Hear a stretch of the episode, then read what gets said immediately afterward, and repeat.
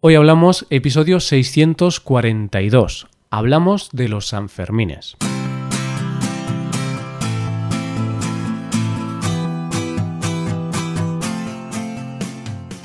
Bienvenidos a Hoy Hablamos, el podcast para aprender español cada día. Ya lo sabes, publicamos nuestro podcast de lunes a viernes. Puedes escucharlo en iTunes, en Android o en nuestra página web. Recuerda que en nuestra web tienes disponible la transcripción y las hojas de trabajo de este episodio. Con estas hojas puedes practicar vocabulario y expresiones con ejercicios con soluciones. Y este contenido solo está disponible para suscriptores premium. Así que si quieres acceder a todo el contenido y quieres disfrutar de estos servicios, hazte suscriptor premium en hoyhablamos.com. Buenos días, queridos oyentes. ¿Qué tal? ¿Cómo está la vida? Hoy tenemos un episodio sobre un tema cultural, un episodio de conversación entre dos nativos, entre Paco y Roy, y hoy vamos a comentar un tema cultural español. Vamos a hablar sobre una fiesta muy típica de España llamada los Sanfermines o San Fermín. Hoy comentaremos en qué consiste esta fiesta, sus orígenes y daremos algunos consejos para participar en ella. Hoy hablamos de los Sanfermines.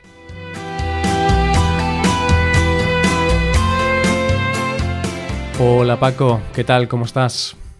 Buenos días Roy, buenos días queridos oyentes. Muy bien, muy bien. ¿Y tú? ¿Qué tal por ahí? Yo muy bien, yo muy bien. Estoy muy bien, estoy genial, como siempre, ¿no? Siempre digo lo mismo. El día que digamos que estamos tristes, eh, ¿esto, ¿esto va a ser posible?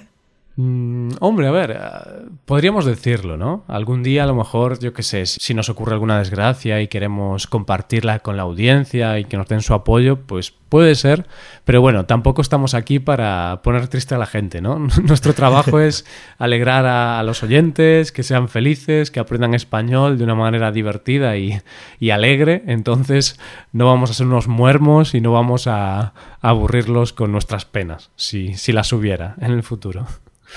Claro, porque al fin y al cabo en estos dos años de podcast no hemos tenido ninguna pena, ninguna gran pena que contar. El día que tengamos una pena importante, la contaremos, por supuesto. Sí, Aquí lo compartimos todo. Hablamos de nudismo, hablamos de eh, sexo, de, lo que sea. Pues también las penas. De todo, ¿no? Eh, bueno, Paco, te tengo que decir que tu voz suena un poco triste hoy, ¿eh? Uf, sí, sí, sí, suena un poco no triste, pero mal, incluso peor, peor de lo habitual.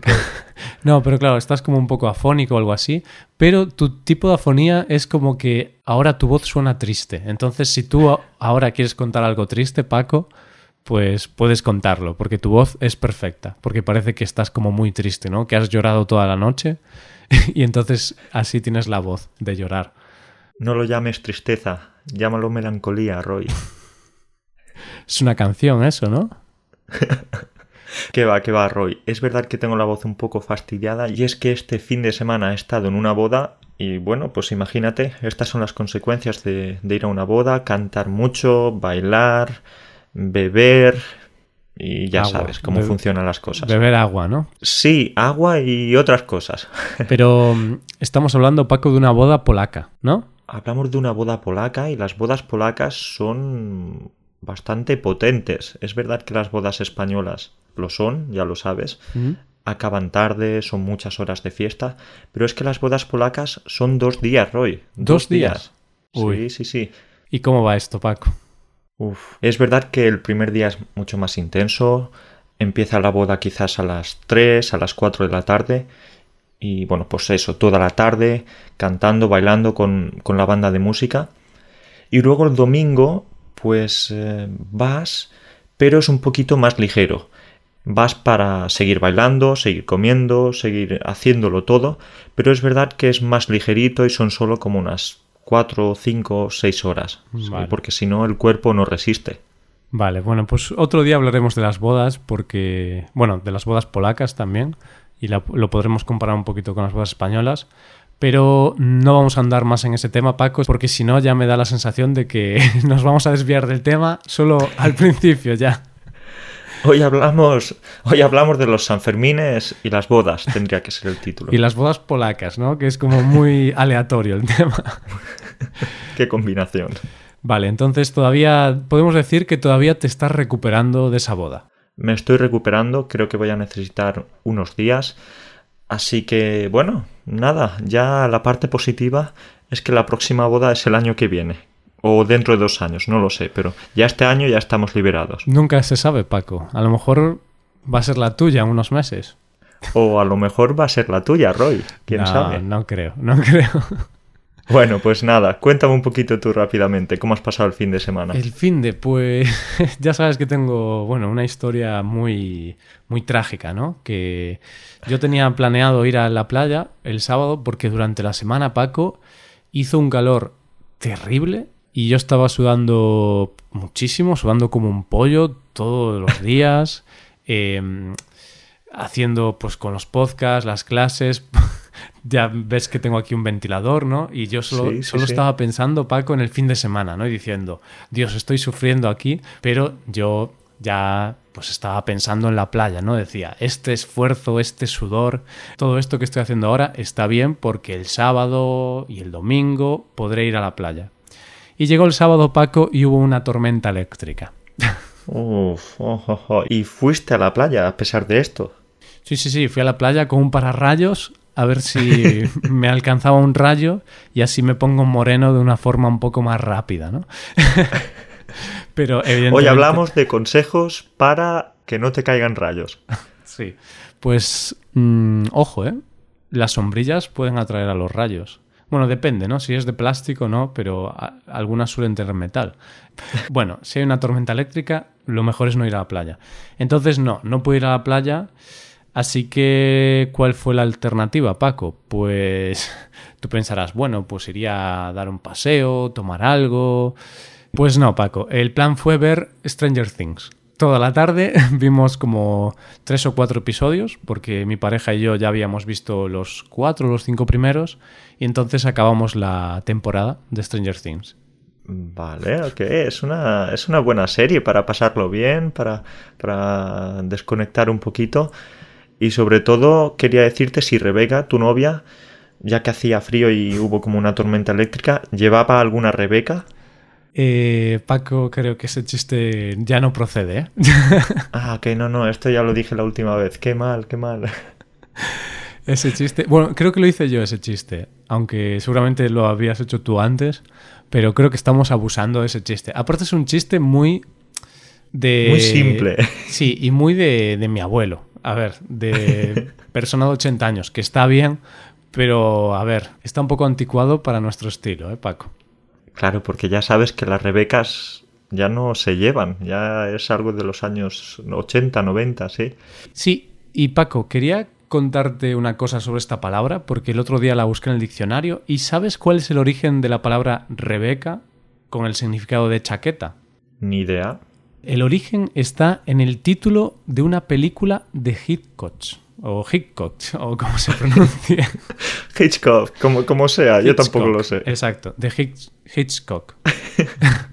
que resulta que la actriz principal usaba prendas de este tipo. Esto es lo que pone la, la RAE. Y me- no sé, me, me sorprende mucho, ¿no? Que este es el origen, de que la actriz se llamaba Rebeca y llevaba pues como chaquetillas y ahí quedó. Pues sí, pues ahí empezó todo. Entonces podemos decir que Alfredo, a Alfredo Hitchcock, Alfredo. le debemos muy buenas películas, pero también el nombre de tu pareja. Pero bueno, Paco, ya está. Ya está por hoy la introducción, que ya llevamos 10 minutos o así. Y vamos a hablar de los Sanfermines. ¿Qué son estas fiestas, Paco? Los Sanfermines. Bueno, lo primero que hay que decir es que son unas fiestas que se celebran en Pamplona, en Navarra. En el norte de España, sí señor. Cerca de, de Galicia, quizás. No. Es verdad, yo, yo sé dónde estás. Ok, cerca de Cataluña. Mm, bueno, más cerca de Cataluña Del que de País Galicia. Vasco, sí, sí. pero bueno, es el norte, pero está en el centro, ¿no? En el norte al final es lo de arriba, por decirlo así. Y claro, tenemos Galicia pues a la izquierda, Cataluña a la derecha, y en el centro estaría País Vasco y Navarra. Y bueno, Exacto. luego Asturias, Cantabria y luego al lado de Cataluña, Aragón, pero no vamos a hablar de geografía. Así que sí, en el norte, pegado al País Vasco, yo creo que es lo más sencillo, muy cerca de, del sur de Francia también, muy cerca de la frontera, así que Navarra. Y los Sanfermines, pues es la fiesta más conocida de Navarra y una de las fiestas más conocidas de España también, a nivel internacional sobre todo. Bien, bien, pues ¿cómo podríamos resumir qué son los Sanfermines para una persona que no tenga ni idea de lo que es? Pues aquí se unen varias cosas típicas de España o muy tradicionales. Y la más característica son los toros. Es una fiesta protagonizada por los toros y luego es una fiesta, pues, con mucha fiesta. Como todas las fiestas en España, ¿no? Hay mucho alcohol, comida, bebida, mm, música, diversión. Y bueno, hay una multitud de personas mm, tremenda. O sea, la ciudad de Pamplona se llena completamente. Pero la cosa más característica de los Sanfermines son los encierros. ¿Qué son los encierros, Paco? Pues esto sí que podemos resumirlo de una forma más sencilla, más rápida, porque básicamente consiste en correr, correr tanto como puedas para que el toro no te pille. Porque estos toros no son perritos, gatitos, no, no, no, son animales de 500, 600 kilos y tienen unos cuernos que parecen cuchillos. Sí, Paco, o sea, es muy peligroso, son unos toros muy peligrosos. En general todos los toros son peligrosos, pero los de los Sanfermines más porque lo peligroso es el contexto, dónde están, porque el nombre es encierro. ¿Y por qué le llamamos encierro a este evento? Pues porque es precisamente eso, es como que encierran al toro en unas calles por un recorrido, entonces los toros, hay varios toros, corren pues como locos por esa calle, por ese recorrido, y la gente corre delante. Y evidentemente la gente corre por sus vidas, por decirlo de alguna forma, y el toro corre porque no tiene otra cosa que hacer, ¿no? Es como, ¿qué hago? ¿Qué hago? Pues corro. Y luego después de unos dos minutos de recorrido, dos, tres minutos, llegan a la plaza de toros, llegan al destino. Eh, exacto, bien, lo has explicado muy bien, pero Roy, has dicho que la gente corre delante, pero también hay gente que corre detrás, y yo, si tuviera que correr los Sanfermines, también correría por detrás porque tiene que ser bastante peligroso girar la cabeza y ver que te persiguen como, como 10 o 12 toros. Esto, esto tiene que dar un miedo impresionante. Yo creo que no giraría la cabeza, Paco. yo, yo iría para, para adelante. Yo entrenaría, entrenaría bastante, como Usain Bolt o algo así. O sea, me prepararía. Roy Bolt como para las Olimpiadas, Paco, porque está bien ganar medallas, pero protegerte la vida, ¿no? No perder la vida es más importante, porque bromeamos, pero algunas personas fallecieron en el pasado en esta fiesta. Es cierto que es poca gente la que ha fallecido, pero oye, si tienes aprecio a tu vida, quizá no es lo más inteligente ponerte a correr delante de los toros. Yo creo que una forma inteligente de vivir los Sanfermines puede ser desde un balcón, desde detrás de la valla, porque hay mucha gente, algunos alumnos eh, nuestros pues nos han contado que, que, están o que han estado en San Fermines y nos han explicado lo que han hecho y por ejemplo algunos de ellos lo que hacen es pagar por un balcón, ¿Mm? pagas no lo sé, quizás 100 o 200 euros y puedes ver desde la calle principal cómo van pasando los corredores y cómo van pasando los, los toros, ¿sí? Entonces es una forma distinta de vivir la experiencia. Claro, pero Paco, para vivir esa experiencia alguien tiene que correr, ¿eh? tiene que No, no, por eso no hay que preocuparse, porque hay miles y miles de corredores. Alguna vez me pongo a ver estos vídeos y digo, pero ¿cómo es posible que los toros puedan pasar si solo hay personas? Pues ¡Qué barbaridad! Y, luego hablaremos de un corredor eh, muy famoso, ¿vale? Pero bueno, lo dejamos para el final. Hacemos como este, este gancho, ¿eh, Paco? Solo si te quedas unos minutos más vas a descubrir cuál es el enigma de hoy. Pues sí, y bueno, como he comentado lo de que algunas personas han muerto, he buscado el dato y 16 personas han muerto desde 1910. Evidentemente no es tan peligroso como parece. Es decir, desde 1910 pues han muerto 16 personas, o sea, tampoco es tan peligroso. Pero bueno, algo de peligro hay, evidentemente. De acuerdo, entonces una persona fallecida cada 8 o 9 años. Es cierto, yo pensaba que eran más personas las que, las que habían muerto, las que morían en este evento, pero parece que, al menos en los últimos años, la cosa va más tranquila.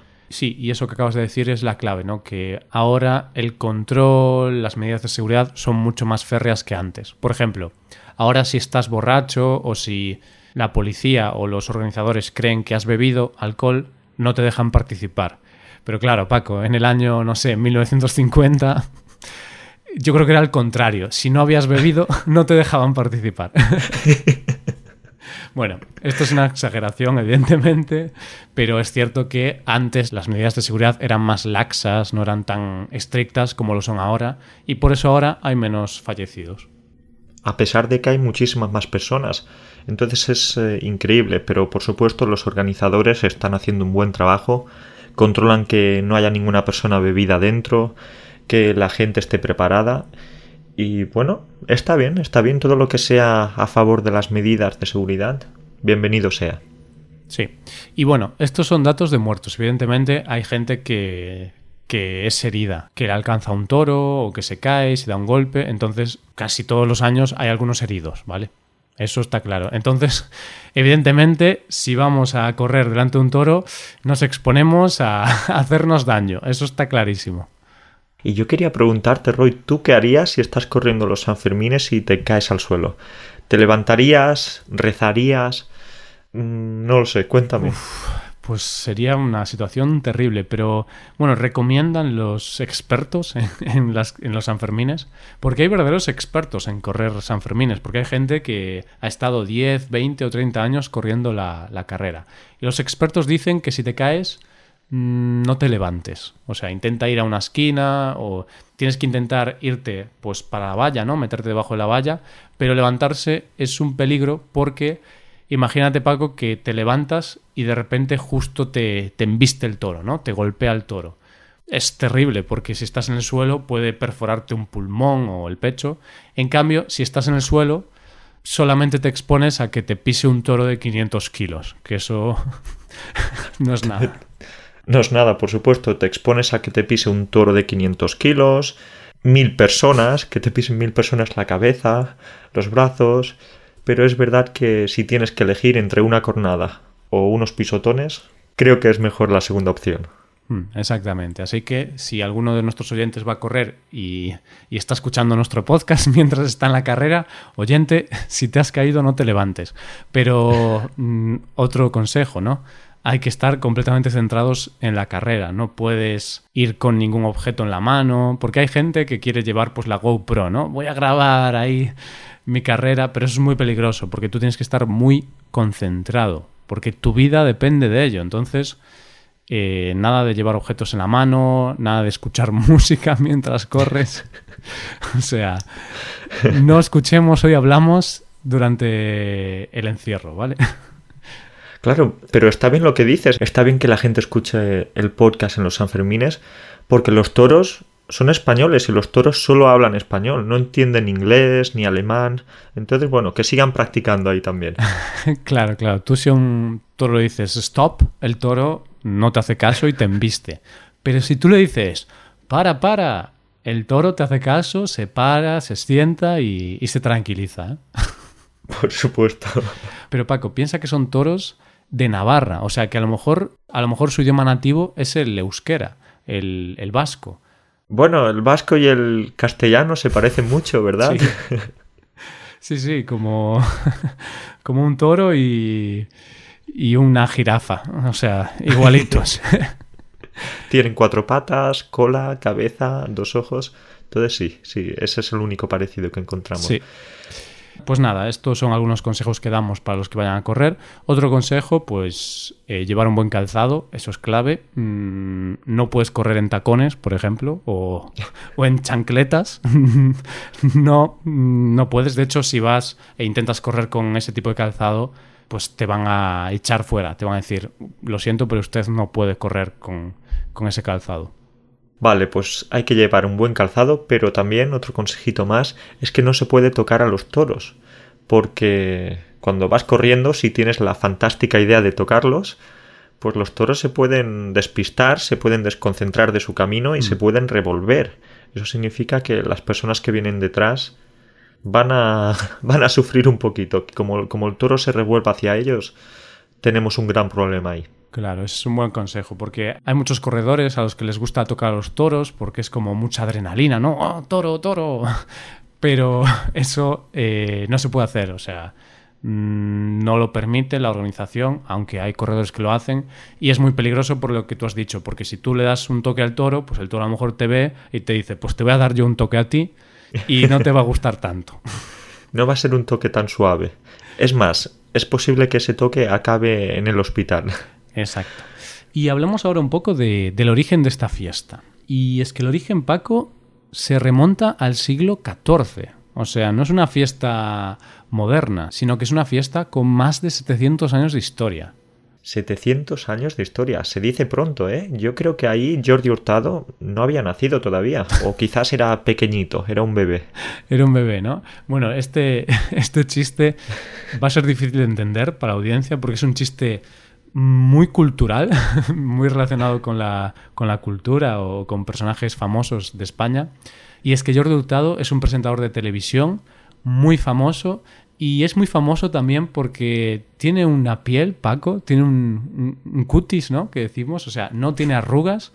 Y cuando tenía 20 años y ahora que tendrá pues sobre 50 más o menos, pues está igual. Parece que Jordi Hurtado no envejece. El tiempo no pasa por él, él pasa por el tiempo.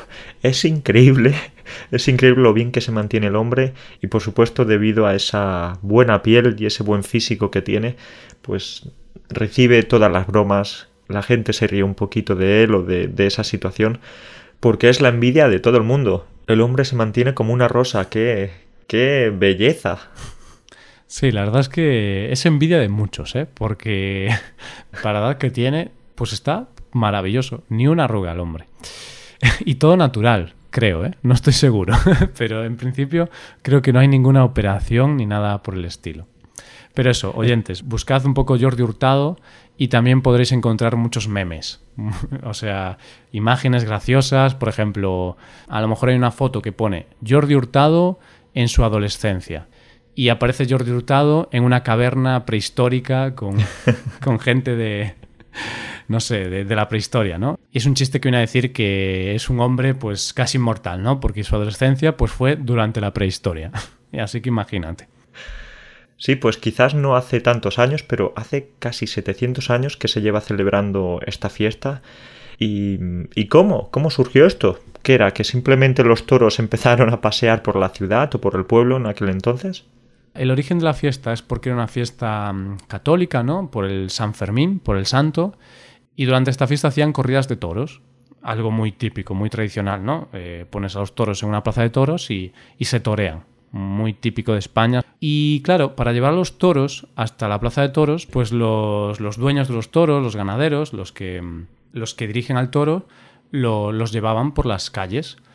Y en este proceso, mientras los toros eran dirigidos por las calles hasta la plaza de toros, pues algunos jóvenes comenzaron a correr delante de los toros. Y ahí es donde se origina todo y poco a poco algo que comenzó como un juego, una broma, pues acabó siendo esta fiesta. Y de hecho, casi todas las fiestas que conocemos ahora se inician así. Un día alguien, por hacer la broma, pues empieza a hacer algo y luego lo hace mucha gente y al final ya se organiza lo que tenemos ahora, que ya son carreras organizadas, con su seguridad, con su recorrido, bueno, ahora ya es todo muy profesional, pero al principio eran unos chavales que se ponían a correr y ya está. Esto es como la fiesta, la famosa fiesta de la tomatina, que empezó un día con dos o tres personas peleándose en la calle, tirándose tomates, y fíjate, ahora vemos a miles y miles de personas tirándose los tomates y, volviéndose locos en, el pueblo de, de Buñol. Entonces, pues muchas veces, como decías antes, estas fiestas se originan por pequeños detalles. Hmm, exactamente. Y aún puedo contar otra historia muy parecida a estas que estamos contando sobre la fiesta del agua de Vilagarcía, que es una, ciudad o casi un pueblo de, Galicia, donde hay una fiesta del agua que simplemente pues la gente se echa agua la una a la otra, pero claro, hay miles de personas. Y esta fiesta se originó de forma muy parecida como la tomatina. Lo que pasaba en Vilagarcía es que había una procesión del santo, llevaban al santo y la gente caminaba, pero claro, esto lo hacen en, no sé si es en julio o en agosto, no recuerdo bien, pero bueno, lo hacen en los meses de más calor y hubo un año que hacía tanto calor que la gente estaba allí que Paco se iban a morir de una insolación. Y entonces, en ese momento, la gente gritaba, agua, agua. Y al escuchar ese grito desde los balcones, los vecinos empezaron a tirar agua y al final montaron una fiesta del agua de manera improvisada ese, ese, año y a partir de ese año, los siguientes años, se organizó ya una fiesta del agua con sus medidas de seguridad, su, organización, su coche de bomberos, o sea, es, es como empiezan las cosas, ¿no? Así que oyentes, no sé si en vuestros países sucede esto también, pero nunca sabes qué cosa puedes hacer que marque la historia de un país o de una ciudad. Oye, pero con esto hay que tener cuidado, porque tú imagínate que ahora nos están escuchando en Nueva Zelanda y pues los oyentes deciden montar una fiesta con los kiwis. Por ejemplo, pues, tú imagínate que la gente se empieza a tirar kiwis. Eso no son tomates. Los kiwis son un poquito más duros. Así que no todas las fiestas que se empiezan de forma improvisada pueden acabar bien. Bueno, Paco, aún así los kiwis, si están maduros, no son muy duros. Pero imagínate que fueran sandías o melones. sería terrible. Sería terrible, pero la parte positiva es que sería bueno para tu propio cuerpo, para ejercitarte. Porque, oye, tienes que tener fuerza para tirar un melón o una sandía. Yo lo intento ahora y no puedo tirarlo a más de dos metros de distancia. Tendrían que organizar un, un concurso, ¿no? De lanzamiento de sandía. Sí, hay que tener fuerza y te ejercitas si tú la lanzas, pero cuando recibes la sandía, Paco, si te dan con una sandía en la cabeza o con un melón, uff, mm, creo que un melón es peor, porque una sandía pues se rompe con más facilidad, pero un melón está duro, ¿eh? Cuidado, cuidado. Entonces no, no vamos a dar ideas de este tipo porque quizás nos van a denunciar luego en los hospitales. Vale, pues bueno, yo creo que ya hemos hablado bastante de esta fiesta, ¿no? Una fiesta que se celebra en Pamplona, en Navarra. Lo más típico son los encierros, o sea, correr delante de unos toros, que los toros van muy locos por las calles, la gente corre delante hasta llegar a la plaza de toros y ahí se quedan los toros. Y tenemos que hablar ahora de ese gancho que dijimos antes, ¿no? Que hay un famoso que participó varias veces en los Sanfermines. Pues vamos a dar una pista, ¿no? Creo que ya hemos hablado de esto en el pasado, en algún episodio, pero bueno, hace años realmente. Y es un escritor estadounidense, o era, porque ya ha fallecido. ¿Quién será? ¿Vale? Escritor estadounidense, oyentes, que participó mmm, varias veces, ¿eh? no solo una vez, sino que varias veces participó en los Sanfermines y la verdad es que le gustaba mucho esta fiesta. Mm, mm, déjame pensar, Roy. Quizás es un escritor cuyo apellido empieza por Hemming y acaba por Way. Sí, puede ser, Paco. Me gusta esto de, de dar tensión cuando tú ya lo sabes, ¿no? Y yo ya lo sé porque hemos preparado este episodio. Pero bueno, es el trabajo de que hay que hacer en un podcast o en la radio. Eh, Hemingway, ahí está, exactamente. El escritor Ernest Hemingway de Estados Unidos, pues participó en San Fermín nueve veces, Paco. Nueve veces, ¿eh? Nueve veces, creo que sí. Le, le tuvo que gustar para repetir tanto. Mm, yo creo que al final se hizo amigo de los toros. Lo llamaban por su nombre. Ernesto. Ernesto, ¿qué? ¿Otro año más aquí? Sí, bueno, Paco, eso de que se hizo amigo puede ser, puede ser que se hiciera amigo de los toros, porque de hecho se hizo tan amigo de los toros que hubo un toro que expresó su cariño dándole una cornada. Así que Hemingway fue pillado por un toro. En 1924 un toro pues pilló a Hemingway. No recuerdo ahora los detalles, pero bueno, no murió ni nada, no fue algo súper grave. Pero bueno, fue una historieta que luego pudo contar a sus amigos, ¿no? Y de hecho él estaba muy orgulloso de esa, de esa gesta, de, de haber sido pillado por un toro. Ese es el problema, y es que si te metes con un toro, te arriesgas a recibir una cornada. Tú si tienes problemas con un gato, te arriesgas a, a, tener un pequeño arañazo en la cara. Pero con un toro la cosa ya cambia. Ya, prefiero ser enemigo de los gatos que de los toros, si te digo la verdad. Y también hay que decir que Hemingway, pues, siempre tenía problemillas en San Fermines, porque un año fue pillado por un toro y también eh, le multaron. ¿Y por qué le multaron, Paco? No tengo ni idea. Yo en esa época no era Jordi Hurtado, entonces yo no había nacido. vale, pues a ver, podrían haberlo multado, por ejemplo, por exceso de velocidad. Porque claro, después de que le haya pillado un toro, pues él ya sabe que son peligrosos, entonces a lo mejor iba corriendo a 40 kilómetros por hora o algo así, y le dijeron, oiga, Hemingway, usted no puede ir tan rápido por aquí, ¿eh? que esto no es, no sé, no es Estados Unidos. Ahí los límites de velocidad son más permisivos. Pero lo gracioso fue que lo multaron por, por una cosa que ahora tenemos una expresión con esa cosa. Vamos a hablar de la expresión primero. La expresión es agarrar el toro por los cuernos. Ok, sí, sí, sí, que es básicamente coger al toro, como hizo Hemingway, cogerlo por los cuernos. Exacto. Y ahí, no sé si ese es el origen, pero... no creo, ¿eh? Hemingway era un gran escritor y era una gran personalidad, pero tampoco le vamos a regalar una expresión española. Ese seguro que no es el origen porque eso es algo muy tradicional, lo de agarrar a un toro por los cuernos. Si el toro te va a embestir, pues intentas agarrarlo por los cuernos pues para protegerte o lo que sea, ¿no? Y de ahí tenemos la expresión agarrar el toro por los cuernos, que significa enfrentarse a un problema directamente. intentar, intentar solucionar un problema directamente. Pues él agarró a un toro por los cuernos y eso es algo que no se puede hacer durante los Sanfermines porque es una actitud muy peligrosa.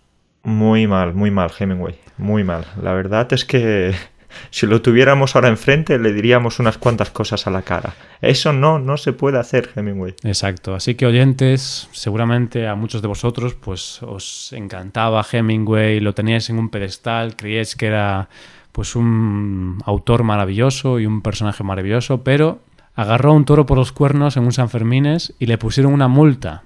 Así que muy mal. Qué mal, qué mal. Oye, Roy, se nos está yendo la cabeza. y estamos ya llegando al final y estamos perdiendo un poquito la cabeza.